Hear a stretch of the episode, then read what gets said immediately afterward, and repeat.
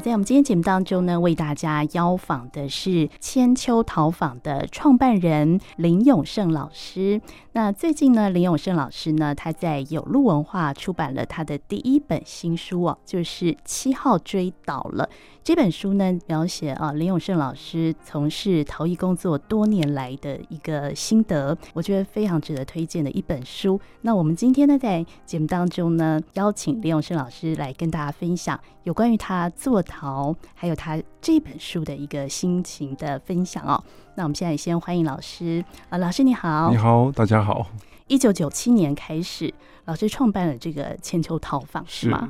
对，嗯、就是民国八十六年，就是退伍后回到家里，然后结婚后就觉得呃，想要有更多的时间做一点自己想做的事情，所以就成立了工作室。这样。对，你说那个时候是因为在等待服役的期间，是不是？对，就是呃，学校毕业以后到当兵的过程当中，有大概半年的空窗期。嗯，那想说找一个工作来暂时填补这段。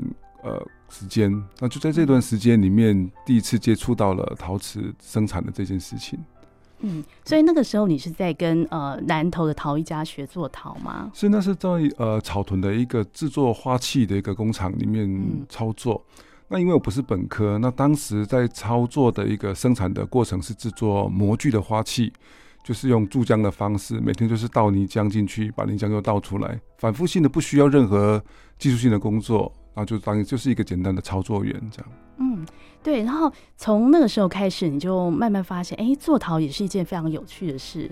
对，第一次看到呃工厂在烧窑的时候，嗯、就看到窑门上釉的过程，整天都喷同样粉红色的作品。嗯、那那时候很不解，就是说为什么有这么多的颜色，可是工厂只选择一种颜色来做？嗯、那也不好意思问，因为刚上班。结果三天后开窑的时候，就第一次见证了什么叫做入窑一色，出窑万彩。就原来因为含那含有的氧化金属是有铁，它是最容易呈现颜色的，嗯、所以看到的颜色都统一是粉红色的。嗯、当它烧出来以后，发现因为氧化金属的不同，呈现的颜色是跟原来不一样。那第一次对于烧陶这件事情产生了浓厚的兴趣跟惊讶，这样。这个这个部分呢，就是有关于釉药的这个学问哈。是我们等一下如果有机会再请老师再多跟我们分享一点。是所以就是在那个等待服役的那个半年当中，你去跟呃南投的师傅是学陶，然后发现自己其实很喜欢。对。呃，那当时呢要下这个决定，就是说你想要从事真正专业的这个陶艺的工作，我相信应该经过蛮大的一个。呃，不管是家人是呃寻求他们的支持，或者是自己 内心的一种这个这个摇摆不定的感觉，对不对？对，其实对于这份工作开始真正产生浓厚的兴趣是退伍以后，重新回到社会上，然后再次回到陶瓷工厂去上班。那一开始也觉得还是把它当成一个过渡时期的工作，可是，在那个工厂里面遇到了当时我的拉胚师傅郑树哲老师，嗯，他从英歌回来，那。真正的去学习一门手做的技术这件事情，那也在上课的过程当中听到老师讲述了很多关于南投陶过去的历史。第一次深刻的对于这个地方有这么大的一个历史跟文化产物感到相当的惊讶。那同时也觉得说，在南投这个地方生长了二十几年，却对于这一块土地上没有太多的了解，那就很想要有更多的时间去投入。对于成立工作室这件事情是有事、嗯、有很大的热情，但是其实没有考虑太多，对、嗯，因为当时把它想得太简单。哦，所以就一头栽进去。对，那老师刚刚也提到南投陶，南投陶大概有两百年的历史嘛，哈。对，根据文献的记载，目前所看得到的资料是大概西元一七九六年，就清朝的嘉庆元年开始，嗯、在呃南投牛运爵这个地方开始有了制陶的产业。那到了道光年间，发展成了头中尾三个窑区。嗯，后来经历了日据时期的总督府的补助，从日本的爱知县长华这个地方聘请了龟冈安太郎，带了不同的技术到南投，成立了南投陶组织协同，也就是等于当时的第一个合作社的形式的生产。技术的提升以及落款的形式的改变，对于品质跟市场的打开有了很大的帮助。那也把南投陶推到了最高的顶峰哦，所以老师的千秋陶坊就是承继着南投陶的一个，呃，就是它的本质，就是南投陶就是说，包括它使用的陶土也是南投在地比较特殊的一些陶土吗？是因为当时会在南投的牛英角这个地方作为陶瓷的产地，是因为猫罗溪冲刷平原的这个富有铁质的红色的土很适合拿来制作陶器，嗯，所以这个窑厂就当时都设置在那个地方。那在我工作现在创作的过程当中，因为台湾因为环保的关系、土地开发的关系，已经没有。当地的土可以使用，是，所以我们现在使用的土就是日本的、美国的，那台湾的一部分。所以在我创作的 DNA 当中，如果跟南投陶还有连结的话，就是我的制陶技术来自于南投的传统老师傅的技法，而不是学院派的国外的回来的技术。哦，所以老师刚刚提到说，现在你所用的陶土是有一部分是来自日本的，是。瓷土吗？对，日本的瓷土，然后美国的雕塑土，哦、台湾的陶土，大概是这样的几种土去混合。那哪一种的占的比例是比较多的？目前制作，因为大家需要的颜色是比较浅的，所以目前使用的材料是日本的瓷土最多。那为什么日本特别有这个瓷土的这样子的一个产出啊？因为这个环境，台湾海岛，我们的地域不大，嗯、所以我们产出的只有有球状粘土，也是陶土的部分。哦、我们有白色的粘土，但是我们没有。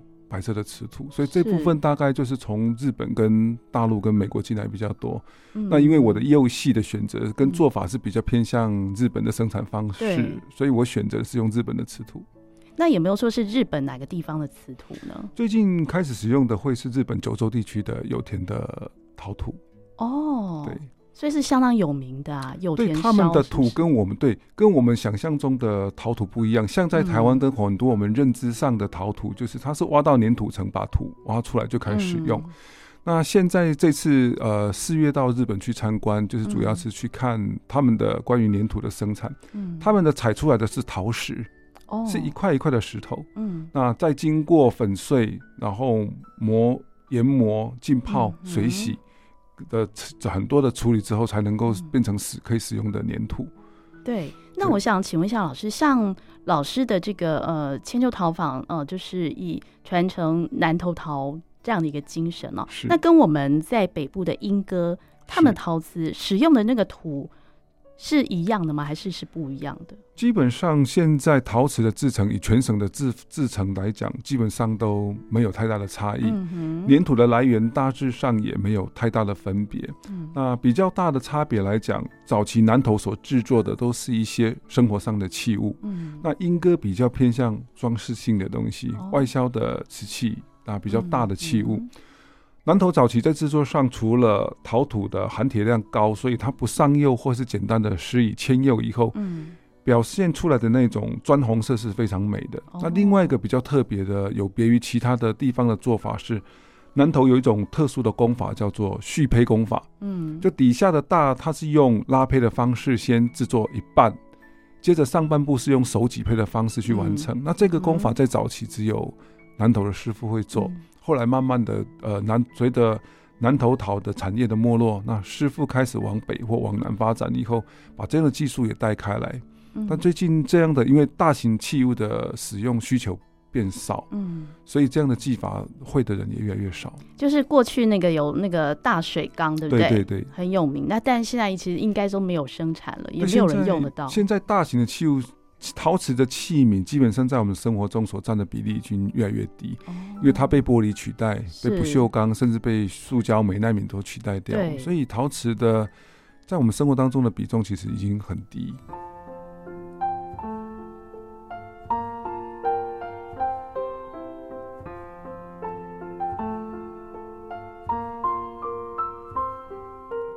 那老师在一九九七年创办了这个千秋陶坊哦。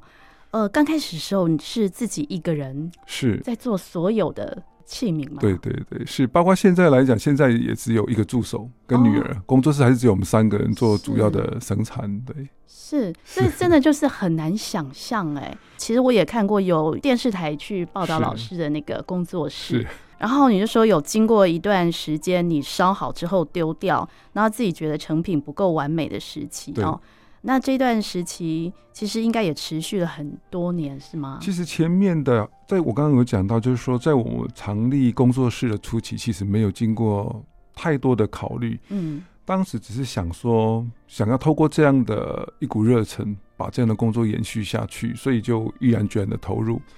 投入以后才发现，原来其实自己第一个非本科班出身，所以我会的东西很有限，大概是跟着真正跟着老师学习的只有自胚这一部分。所以大大小小的各种器物我都能做，但是在烧成跟釉药上，我是完全的无法去操去驾驭这个部分。所以大概有将近四五年的时间都是属于我的实验期。哦，对。那那个四五年是完全没有产出满意的作品，还是？对，就是基本上客户常常讨论到进行到后来，就是这个器型他们喜欢，嗯，可是颜色上他们就无法达到客户的要求，对，所以前半段的时间，将近十年的时间里面，主要的经济来源还是来自于教学的部分。哦，十年相当长哎，是啊，对对。对，哇，所以可以说都是靠着您自己在摸索，是。对，然后中间你也有到这个日本去学习，是不是？对，因为这个过程当中就会有对于陶瓷的各种发展会有很多的好奇。嗯，那从很多的资料上，我们看到日本的陶瓷发展是相当普及，已经相当先进的。嗯所以，我大概每年会拨给自己拨一点时间到日本去去放松也好，然后也透过这样的机会去跟各地的陶瓷产地的这些作家交流，看看人家怎么样去制作这些器物，在态度上怎么样去面对这份工作。嗯，所以就是在前十年的时候嘛。是。哦，你那时候每年几乎都会往返日本。其实一直到现在，包包括现在也是每年几乎都会播一段时间，除了疫情这三年以外，嗯，大概就每年都会播一点时间到日本的各地的产地去看一看。哦，其实，在书中里面有提到，它这是日本，就是说有特别哪几个地方是他们陶瓷最有名的地方。日本其实它在各地从北到南，一直从北海道到冲绳、Okinawa 这个地方，它其实都有所谓的制陶产地。但是它有几个比较大的所谓的六大古窑，好，那它比如说包括备前啊、美浓啊、信乐啊这样的一些地方在做陶，所以我大概会把这些地方先都六大古窑的地方先跑过，嗯，那就一一去拜访这些作者，然后去看去学习。哦，是。那我们现在看到那个千牛陶坊的一些作品哦，就是你们也有自己的那个官方网站嘛？哦，那是是可以让大家上去订购你们的一些呃作品，对不对？是因为目前就是我们的产量有限，哦，所以我们大概就没有办法做太多的库存起来存放。嗯，现在目前的状况大概就是大家下单以后，我们才开始制作。对，因为我看老师的作品，我觉得非常的典雅。谢谢。然后我要怎么形容那个感觉？也是受了日本那个你说六大 六大古窑古窑的影响嘛？它的美学或它的风格嘛？是，其实风格上，我觉得它还是比较偏向我个人的喜好。嗯，呃，如果大家打开我们的呃官方网站的连接，不管是粉丝专业或是其他可以搜寻到的页面，再看。我们的器型基本上，它跟传统的器型没有太大的差别。嗯，因为我觉得陶瓷在我们东方中国的历史发展里面，已经将近五千年的时间，所以一个器物的演变，基本上经过几千年的演变下来，它已经到了一个接近完美的状态。不管是茶壶、花器、茶杯各种东西。那我比较不希望是为了单纯为了改变而改变，器物本来就是为了服务人类而被制造跟存在，对，所以我会比较希望是符合在使用者的需求，所以在每一笔订单制作之前，我们都会希望有充分的沟通，嗯，呃，去达到对方所使用的这些条件而来制作，所以它是一个比较让大家觉得没有压力的造型，因为大概不会看不懂，也不会觉得它有什么太困难的地方，对。那我来形容一下，就是比方说以白色为主的那个陶盘的话，是。有的上面就是有点缀像樱花的花瓣一两瓣，或是那个呃手握杯也是白色，然后上面也是有樱花嘛，呃粉红色的那个樱花的颜色嘛。对，那个系列樱花的系列是因为我们在第二届野台戏的时候是在嘉义办理啊一个大型的参会活动。那当时我们都会找一些在地的元素加入，所以当时我们想说，哎、嗯欸，阿里山有茶，有樱花，是，所以我们选择了绿色作为这个盘子的基底，然后把那个铜红点在绿色的青瓷上，呈现一个基本的意象。哦，所以那个是绿色的，淡绿色，它有它有一点淡绿偏蓝的颜色，这样。哦，对，我觉得看起来非常的素朴，非常的典雅，感觉是非常不一样的那个很有品味的那个作品哦。对，那像呃，老师千秋陶坊有几个固定形制啊，或是固定的那个作品，这些就是一直会那个产出的一些作品，是，是不是？目前因为工作室早期是制作茶具，所以我们在几款杯子，嗯、就是不管是小的茶杯，从二十 CC 到四十 CC 的基本的杯型，嗯、到稍微大一点的两百 CC 到两百五十 CC 左右的一个手握杯，嗯，还有几款基本的盘型，也就是日常家庭大家比较会常用到的碗啊、盘啊，这些有固定的制作，对。对，那除此以外，大部分就都是一些刻字的东西。嗯。那我是想请问老师，就是说有关于你们作品，就是全部都是老师设计出来的吗？还是说你有参考一些这个美学家给的建议呢？还是老师本身对于美术这个部分，其实你就平常就有在接触，所以才能够呃设计出这么特别啊，这么有。具有这个高品质、很有品味的那个陶瓷作品。因为我们在以前的设计课课程当中，其实老师有谈到，嗯，造型跟功能它其实是站在两个对立的面。嗯，也就是说，你造型的表现越强，它的实用功能可能就越低。嗯，那造型实用功能要强的，包括在收纳、使用、清洗各方面，如果你要便于操作，它的造型可能就显得比较频繁。嗯，所以在使用上，我通常在制作一个器皿的时候，我首先想到的是它好不好用，嗯、好不好收纳，好不好清洗。嗯嗯、那有这几个点的限制，基本上它就会限制在一定的框架之内。嗯、那通常在接收到订单之后，我们会跟现在的客户大部分是呃一些餐厅的主厨，嗯嗯、呃从主厨的想法里面去发想呃他想要的东西。那我会给予在技术上的层面，在制作上给予他一定的讨论。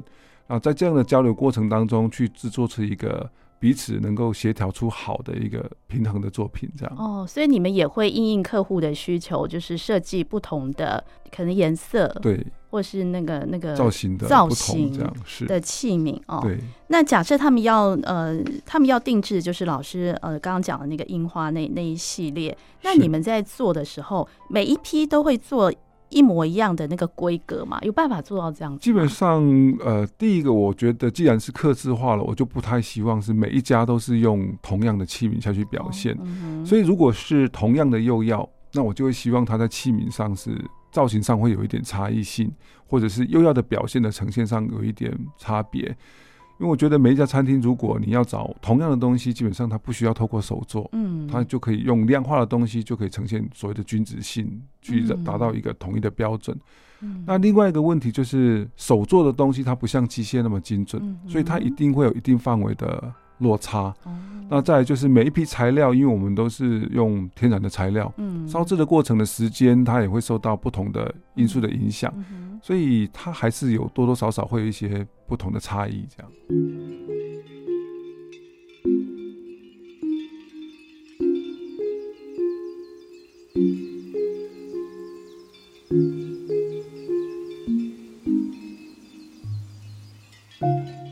那我们今天呢的重点呢，就是要介绍老师呃，在有路文化哦，在今年的六月份出版这本《七号追倒了》哦，是呃，这本呢收录老师呃坐逃多年的一个心情故事哦。是我们先来解释一下这个七号锥。七号锥是一个，是就是你们呃在烧制的过程当中一个很重要的东西，对不对？对，其实七号锥它不，它既然是七号，就表示它其实有其他的号码编号。对，比如说五六七八九十，它都各代表着不同的温度。那它就是用来放在窑里面测试，呃，里面烧成的真实的温度。因为在烧窑的过程当中，我们现在对于窑内温度的感知，大概是透过探温棒。嗯。它放在温度计里面，呃，那个温度计放在窑里面，接受热能、热辐射以后，透过温度计的转换成数字，让我们看到现在里面大概的温度。嗯，但它不过就是一个温度的呈现。我们想要窑了解窑里面的真实状况，就必须透过观察温锥。嗯，因为它也是呃土的材料去做的。对，它跟着作品在里面一起烧制。嗯，所以当它呈现。呃，弯曲的时时候，到达九十度左右的一个平的呈现的时候，大概是一千两百三十度。当它彻底的点头倒了以后，就是大概一千两百五十度。那我对于自己作品的釉药的设定温度是在这个温域，所以我选择了七号来当做我的观察的温锥。所以七号锥是这样子来的。哎、欸，所以还有那个五号跟六号，对，五六七八九十都有。它大概落差的每个号锥的温差温度大概每一个号阶之间大概温差是大概三十度左右。哦，所以七号锥就是一千两百五十度。对，它全岛是一千两百五，那它大概在半岛的状况下是一千两百三十。是，所以当然如果是六号就是一千两百度。对对。那老师好像有提到，就是说这个成品要进窑去烧制的时候要两天吗？对，它大概电窑，我们大概会烧大概至少三十到四十个小时左右。对对，因为它升温的曲线有一定的限制，嗯、在烧制作品过程当中，它大概每个小时必须控制在将近一百度左右。嗯，那到了八百度以后，我们会有一个所谓的还原的操作，嗯、就希望把里面的碳素增加，让里面的氧化物透过低氧度，然后去燃烧，变成一种另外一种转换。比如说铜，在正常的情况下它是绿色的。嗯，那在缺氧，就是低氧的状况下烧成，它会变成红色。嗯，那铁是相反，它一般时候是粉红色或是红色，烧制好以后它会变成蓝色或是绿色。哦，那这个三十几个小时你都要一直守在旁边吗？前面的温度我们在烘的过程可以稍微休息一下。哦，那大概从还原开始的时候，我们必须每大概半个小时。要观察一次瓦斯的状态，空气跟瓦斯的比例，嗯、那火的燃烧效率好不好？嗯、它的整个整体状态都要去观察。所以等于是有大概有一天多的时间，对，就必须守在窑边，就都必须要你一个人吗？对，哇，那真的很辛苦哎、其实也不觉得辛苦啦，就习惯。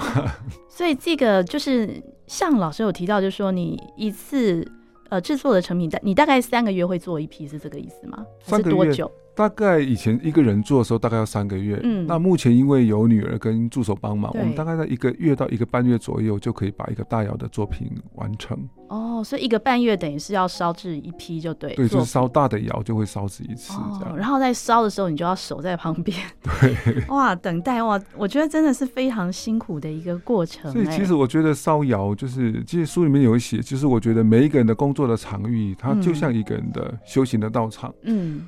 呃，我喜欢慢跑，所以我觉得骚扰一个人的过程，其实是一个很好的面对自己的机会，跟跑步一样，你可以静下心来，好好的去面对自己，好好的去想一想工作上、生活上、呃，人际关系上的各种事情，这样。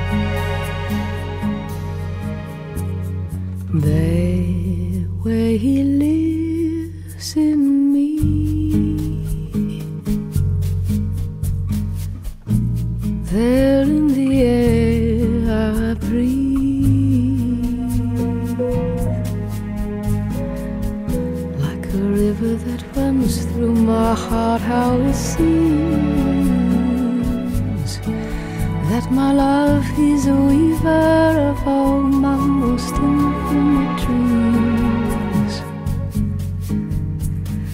They, where he lives in me.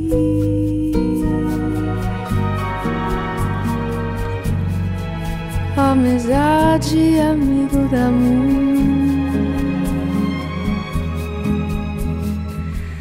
In this beauty of silence,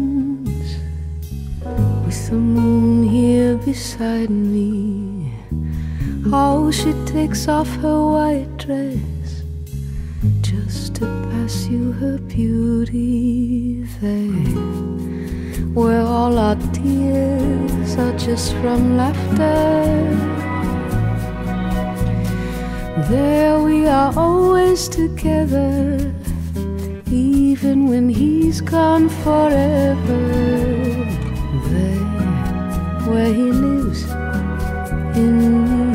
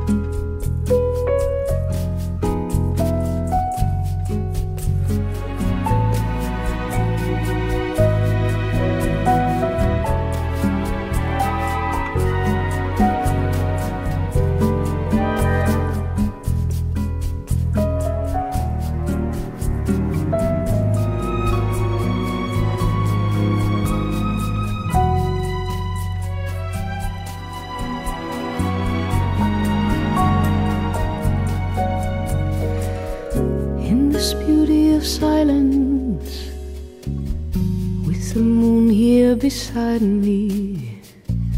How she takes off her white dress just to pass you her beauty there, where all our tears are just from laughter. There